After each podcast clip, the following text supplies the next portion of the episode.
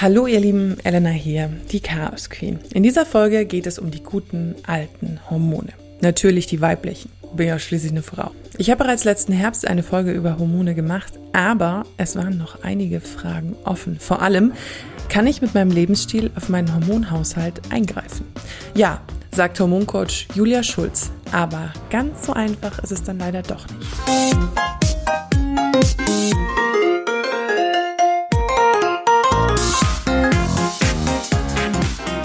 Die guten alten Hormone. Erstaunlich lange hatte ich keine Ahnung, was da in meinem Körper vor sich geht. Wie sieht mein Zyklus aus? Was haben Hormone damit zu tun? Und was hat es vor allen Dingen für Auswirkungen, wenn die aus dem Gleichgewicht kommen? Jahrelang wurden Frauen mit Hormonproblemen mit der Pille abgespeist. Mittlerweile wissen wir, das ist nicht die Lösung.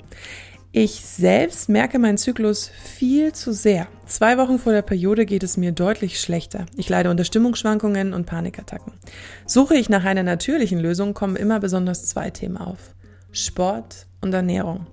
Aber was für Auswirkungen haben sie und ist meine Angst vor Soja eigentlich begründet?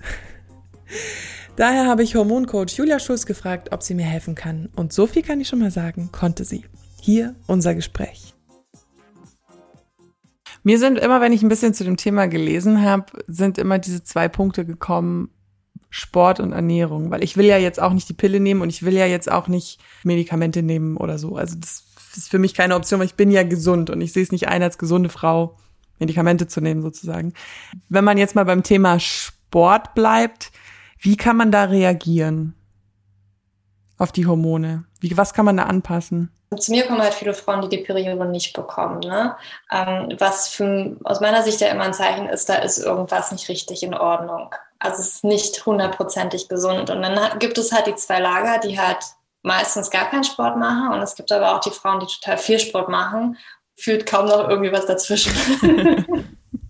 es gibt bestimmt mal was dazwischen, dass man mal immer ab und zu was macht. Aber was da eben so wichtig ist, ist tatsächlich sich auf erstmal zu bewegen. Ne? Wir geben ja Sport immer so dieses Label, okay, man muss jetzt halt richtig schwitzen und jetzt richtig ackern, um da was zu machen und dann bist du auch irgendwie wieder was wert und dann hm, hast du ja ein tolles Sportlabel und ne, arbeitest für diesen Traumkörper.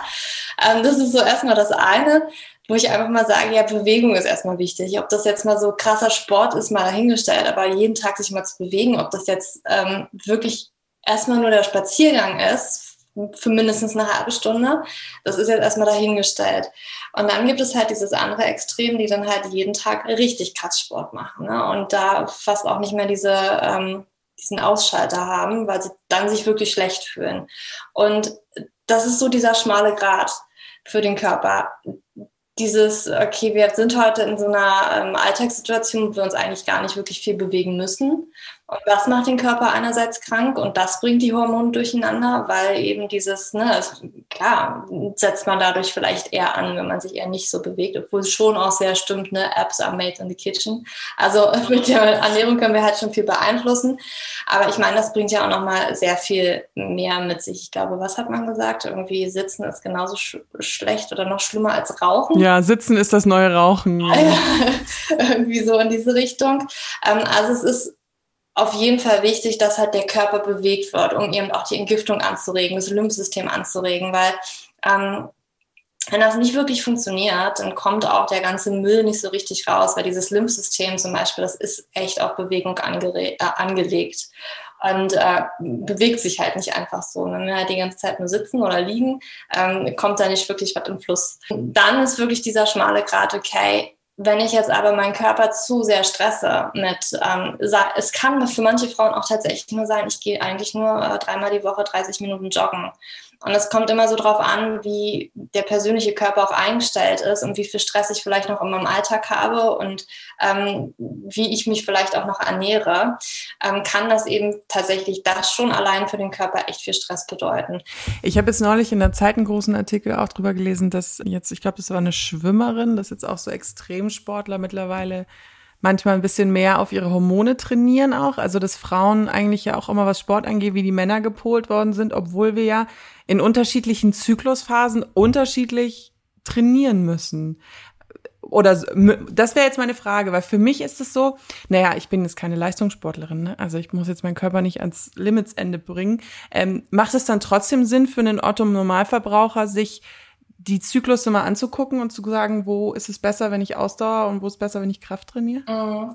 Ähm, kann durchaus Sinn machen, dass man sich das ähm, anguckt. Ich sage viel lieber eigentlich immer, hör doch einfach mal auf deinen Körper und guck mal, wie er sich fühlt, anstatt jetzt wirklich zu sagen, oh, jetzt bin ich in Zyklusphase 1 und da müsste ich mich jetzt eigentlich auspowern. Wenn ich mich aber eigentlich überhaupt nicht danach fühle, ähm, dann sollte ich vielleicht wirklich auch eher danach gehen. Ne? Deswegen, also ich sag eigentlich viel lieber, hör auf deinen Körper, anstatt jetzt wirklich die einzelnen Zyklusphasen anzugucken, weil ich weiß, es gibt sehr, sehr viele Frauen, und die betreue ich ja teilweise auch, die sich nämlich nach diesem Sportplan richten. Und ich habe das jetzt aber meinem Terminkalender stehen und ich habe mich für diese Klasse eingebucht, fühle mich aber nicht danach, aber es steht ja in meinem Kalender und das ist ja viel, viel wichtiger, was in meinem Kalender steht, weil innerer Schweinehund und so. Und das ist halt so dieser schmale Grat, wo ich halt wirklich lieber dieses, okay, vielleicht braucht dein Körper gerade auch echt ein bisschen weniger. Und vielleicht ist es nicht immer nur der innere Schweinehund, der dir jetzt ne, sagt, hm. hey, komm, geh mal lieber die Couch. Es ist so dieser Fluch der Zeit und der Planung und des Terminkalenders. Wenn du halt jede Woche Montag zum Sport gehst und jede Woche Montag den Spinning, die Spinning Class hast und ich merke es jetzt selber, jetzt die Corona-Restriktionen lockern sich langsam. Ich bin sowas von dermaßen Freizeitstress. Es nervt mich schon wieder. Und es ist jetzt genau zwei Wochen. Es ist genau zwei Wochen und ich bin schon wieder durch mit den Nerven, weil die Freunde, die ich sehen will, für die habe ich keine Zeit. und ja, es ist so. Ist gar nicht so einfach. Es klingt immer so einfach, man soll auf sich selber hören, aber das ist irgendwie. Oh. Ja, ja, ich glaube, das ist auch so ein konstanter, also ich habe es auch nicht gemastert. Ne? Ich würde schon sagen, ähm, ich bin schon relativ gut drin. Das sehe ich auch immer, das ist ganz spannend. Ähm, wenn man sich so Zykluskurven anguckt, so Temperaturkurven, ähm, es gibt, ich will jetzt gar nicht Werbung machen oder so, es gibt so ein ähm, Device, was halt wirklich den ganzen Tag über dein, mhm. deine Temperatur misst und du kannst echt viel ablesen. Und das ist dann immer so, wenn ich so meine sehe, denke ich so, oh, voll ausgeglichen. da kannst du so eine Linie reinziehen. Es ist so eine Welle, die da so geht. Und bei anderen, da siehst du halt wirklich auch den Stress. Da siehst du, wenn die Sport gemacht haben. Du siehst wirklich Freizeitstress, Jobstress, alles mhm. mögliche. Das ist so eine richtige Zickzack-Kurve. Kurve. Was mich noch interessiert, Ernährung. Ich habe irgendwie so eine unterbewusste Angst vor Soja entwickelt. Einfach nur, weil ich zu oft gelesen habe, dass Soja schlecht für die Hormone mhm. ist. Mhm. Kannst du mir helfen? Auch da wieder. Ne? Ich. Es ist halt schwierig. Also, ne, man könnte jetzt da so wissenschaftlich halt auch rangehen und sagen, ja, die Studienlage ist halt jetzt nicht so eindeutig und das schreibe ich zum Beispiel auch in meinen äh, Büchern, dass man, also es wird halt immer sehr viel Angst gemacht. Ich weiß auch von anderen Hormoncoaches ähm, oder Hormonexperten, wo man halt so sagt, das ist halt, es wirkt auch auf die Schilddrüse, es wirkt auf ähm, den Zyklus und es mag vielleicht auch für einige, vielleicht auch für viele Frauen total so sein. Und dann wird es halt aber auch immer wieder Ausnahmen geben. Kann man dann sagen, dass die ausgewogene Ernährung eigentlich eine hormonelle Ernährung ist? Also es ist letztendlich auch so, was heißt hormonelle Ernährung? Das war gerade das falsche Begriff. Ich glaube, du weißt, was ich meine. Ähm, einfach, weil wenn ich dann hormonelle Ernährung gegoogelt habe, habe hab ja mich da ein bisschen eingelesen, dann kam letztendlich immer, wenn ich das alles durchgelesen habe, die ganzen Tipps, kam ich immer auf das Fazit. Naja, es ist eigentlich gesunde, ausgewogene Ernährung. Also mhm. es ist einfach, ja, kein, nicht zu viel Fastfood essen, nicht zu viel Alkohol trinken, ähm, nicht Zigaretten rauchen etc. pp. Was ich mich dann aber so gefragt habe, wenn ich diese Tage habe, wo ich hormonell vollkommen übersteuere. Ich tendiere da leider dazu, immer, also nach Eisprung und ähm, Anfang meiner Periode, ähm, immer näher zur Periode hin, wo dann die Frauen sowieso ja immer so tendenziell die Stimmungsschwankungen bekommen, ähm, da kriege ich immer Panikattacken. So, so, so getriggert ist das bei mir. Und gibt es da was, was man dagegen steuern kann? Oder ich hatte mal überlegt, ob ich dann vielleicht aufhören muss, an den Tagen Kaffee zu trinken. Das wäre schon mal eine Sache, schon, die ich ne? auf jeden Fall probieren würde, weil Kaffee kann natürlich das nochmal echt mm. triggern. Ne?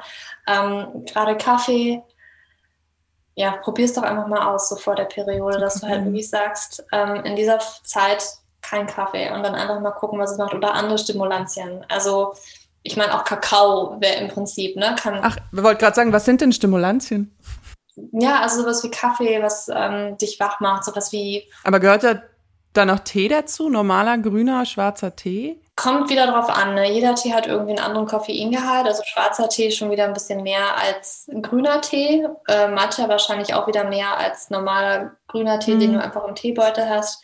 Da würde ich halt auch mal gucken. Also für viele ist grüner Tee, glaube ich, schon viel verträglicher, als wenn sie jetzt Kaffee trinken mhm. würden. Und da würde ich einfach mal drauf achten. Dann ja, generell, wie du auch gesagt hast, ne, eine ausgewogene Ernährung macht schon sehr viel aus. Also vor allen Dingen ähm, wirklich ausgewogen zu ernähren bedeutet halt auch, dass ich jeden Makronährstoff drin habe, also Fette, Eiweiße und Kohlenhydrate und nicht irgendwie dahin tendiere, dass ich vielleicht sehr kohlenhydratlastig, also Nudeln und äh, ganz viel Reis und der Rest ist ein bisschen Gemüse. Das vielleicht nicht, sondern eher ballaststoffreich essen. Also, dass ich versuche da vielleicht, besonders vielleicht in der Phase auch mehr ähm, Ballaststoffe zu essen. Viele Frauen zum Beispiel auch in dieser Phase, die du gerade beschrieben hast, neigen vielleicht auch eher zu Verstopfungen. Und dann gibt es halt wirklich noch Feinheiten, wo man sagt, okay, manche Frauen haben vielleicht ein Histaminthema. Wenn Panikattacken kann auch in diese Richtung gehen. Ne? Also es kann sein, dass dann Kaffee das auch nochmal anregt, kann aber sein, dass vielleicht für dich auch Lebensmittel mit Tomate das auch nochmal richtig anregen. Ne? Aber warte mal, Histamine, ist das nicht auch in, in Wein und äh, ja, alles, was so ja. gärt? Mhm, genau. Und äh, aber auch Frucht, nee, Frucht, doch auch Fruchten? Früchte? Du kannst eigentlich Histamin in fast allen Lebensmitteln haben. Verdammt. Ähm, und ähm, ich sage jetzt mal auch alles, was irgendwo so genau, wie du gesagt hast, ne, alles, was gegoren ist, was irgendwie mit Bakterienprozessen, Käse, Wein, ne, was irgendwie länger reift und so, das hat sehr viel Histamin und meistens, wenn diese Leute auch ein Histaminproblem haben, die haben auch, wenn sie Alkohol trinken, merken die, also da habe ich es richtig gemerkt, dann kam irgendwie, keine Ahnung. Also ist ja auch unterschiedlich, wie Frauen das merken. Bei manchen ist es dann Durchfall, manche werden irgendwie rot, Juckreiz, was auch immer, oder ganz andere diffuse Symptome, sowas wie eben auch Stimmung, äh, Panik, äh, Ängste, ähm, Depression in mhm. diese Richtung oder die werden einfach extrem müde. Das sind so alles Dinge, die damit reinspielen können. Ähm, ne, ja, und das sind halt genau Alkohol, äh, ja, Sauerkraut ist auch sowas, was lange Du beschreibst gerade meine Lieblingsernährung. Ich liebe Käse, ich liebe alles, was fermentiert ist und ich liebe Wein. Ja. Oh weia. Kaffee. Und ich trinke so erstmal mit dem Kaffee und gucke mal, ob das etwas macht.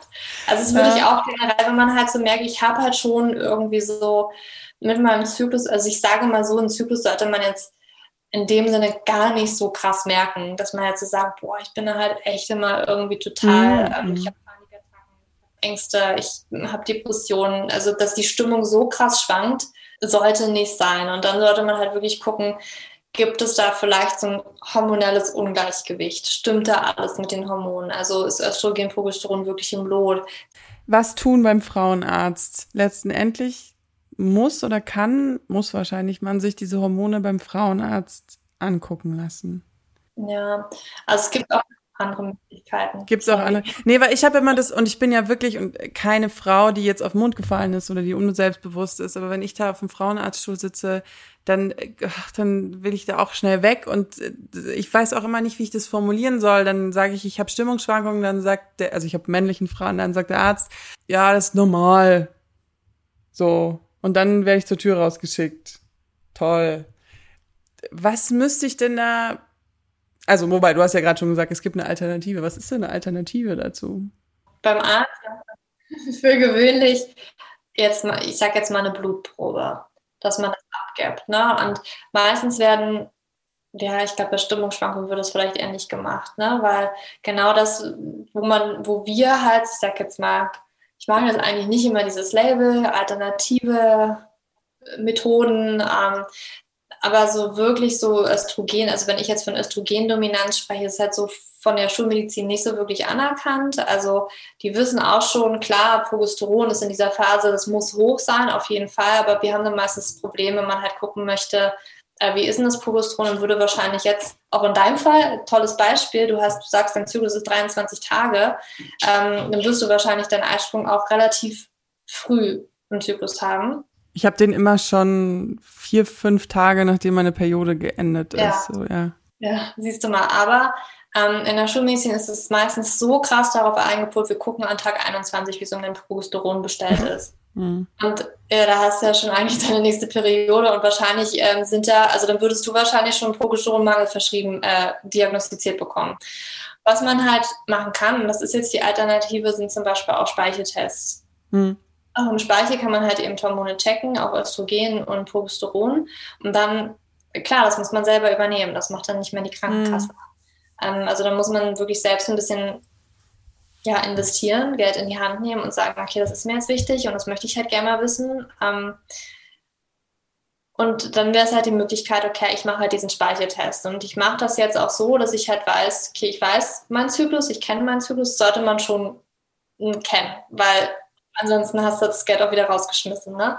Ähm, und wissen, okay, wann ist mein Eisprung? Am besten vielleicht auch mit Basalthermometer wirklich messen, dass man wirklich weiß, okay, ich habe in diesem Zyklus auch einen Eisprung gehabt. Und dann gucke ich halt wirklich mal sieben Tage später. Und dann gucke ich mir sozusagen an, speiche Probe, kriege das Ergebnis und gucke, okay, wo ist ein Östrogen, wo ist äh, Progesteron? Und hat das wirklich das richtige Verhältnis? Mhm. Das hast mir voll geholfen. Sehr interessant. Ich glaube, ich werde das mal mit dem Histamin ausprobieren. Auch wenn ich nicht will. Ja, das ist ein, ein leidiges Thema. Aber auch da, ich sage auch mal Histamin. Für mich ist die, für mich persönlich ist die Lösung jetzt nicht ein Leben lang auf diese ganzen Lebensmittel zu verzichten, sondern Histamin ist für mich auch immer wieder ein Symptom, hm. das vielleicht tiefer liegend man da auch nochmal gucken sollte, was stimmt denn da nicht? Manchmal sind es halt wirklich die Hormone, dass es vielleicht eine Östrogendominanz gibt. Hm. Östrogendominanz, Histamin ist ganz, ganz eng verknüpft, weil immer wenn das hoch ist, kommt es vielleicht auch zu Histaminproblemen. Äh, ich hatte es früher selber auch übrigens, hm. Histaminprobleme, habe ich heute nicht mehr. Ja. Ähm, also, dass man da wirklich ein bisschen tiefer guckt. Auf Histamin zu verzichten ist dann eben nur eine Entlastungsmaßnahme, dass der Körper halt nicht überreagiert. Hm. Ja. Interessant. Uh, ich habe viele Informationen, die ich jetzt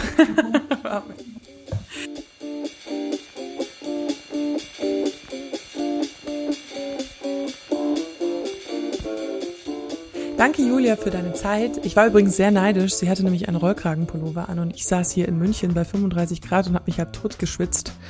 Ich hätte nie gedacht, dass man Temperaturneid empfinden kann, bis äh, die letzte Woche kam. You're welcome. Ihr findet Julia auf ihrem Blog, den ich euch unten verlinke, also in den Shownotes, via ihres Podcast Feel Fantastic, äh, sehr zu empfehlen übrigens. Und sie hat auch ein Buch geschrieben, Leben mit dem PCO-Syndrom, wie du deine Hormone mit der richtigen Ernährung wieder ins Gleichgewicht bringst. Ihr habt es gerade schon gehört, vor allem bei dem, was sie über Histamine gesagt hat, haben bei mir ein paar Glöckchen im Kopf geklingelt, weil ich definitiv zu viel Histamine zu mir nehme. Jetzt habe ich mir schon überlegt, dass ich vielleicht mal in diesen Wochen vor meiner Periode, also so die zwei Wochen davor, mal mehr auf Kaffee verzichte. Ihr kennt mich, ich bin ja so eine richtig krasse Kaffeetrinkerin. Und vielleicht ein bisschen auf Tee umschwenke. Auch mein geliebtes Sauerkraut und Käse muss ich ein bisschen reduzieren. Ich will mich da aber trotzdem an ihre Regel halten und zwar alles mit Maß, alles mit Ruhe und immer schön auf seinen eigenen Körper. Mein allgemeines Fazit, das Mittelmaß ist sowieso der Schlüssel. Nicht zu viel Stress, eine gesunde Ernährung, nicht zu viel Sport, aber auch nicht zu wenig. Auch mal eine Pause machen. Klingt doch alles nach einem guten Vorsatz für ein ausgeglichenes Leben und ausgeglichene Hormone. Und wie es mir dann mit dem Histaminverzicht geht, erfahrt ihr dann nächste Woche in meiner ganz kurzen Folge. Chaos Queen kommt nämlich jeden Donnerstag einmal mit einer langen und einmal mit einer kurzen Folge, immer abwechselnd. Ihr könnt Chaos Queen liebend gerne abonnieren und mir eine positive Bewertung dalassen. Das hilft mir in den Charts und freut mich persönlich ganz doll und ihr verpasst dann auch keine Folge mehr. Ihr könnt mir auf Instagram followern unter Chaos Queen Podcast einfach durchgeschrieben. Da erreicht ihr mich eigentlich auch am besten, wenn ihr mir irgendwas schreiben wollt. Gerne auch Themenvorschläge. Ich bin da immer offen und freue mich mega. Jetzt bin ich am überlegen, ob ich noch irgendwas zu sagen habe, aber ich glaube, das war's. Wir hören uns nächste Woche. Schön, dass ihr da wart. Bis ganz bald. Eure Elena.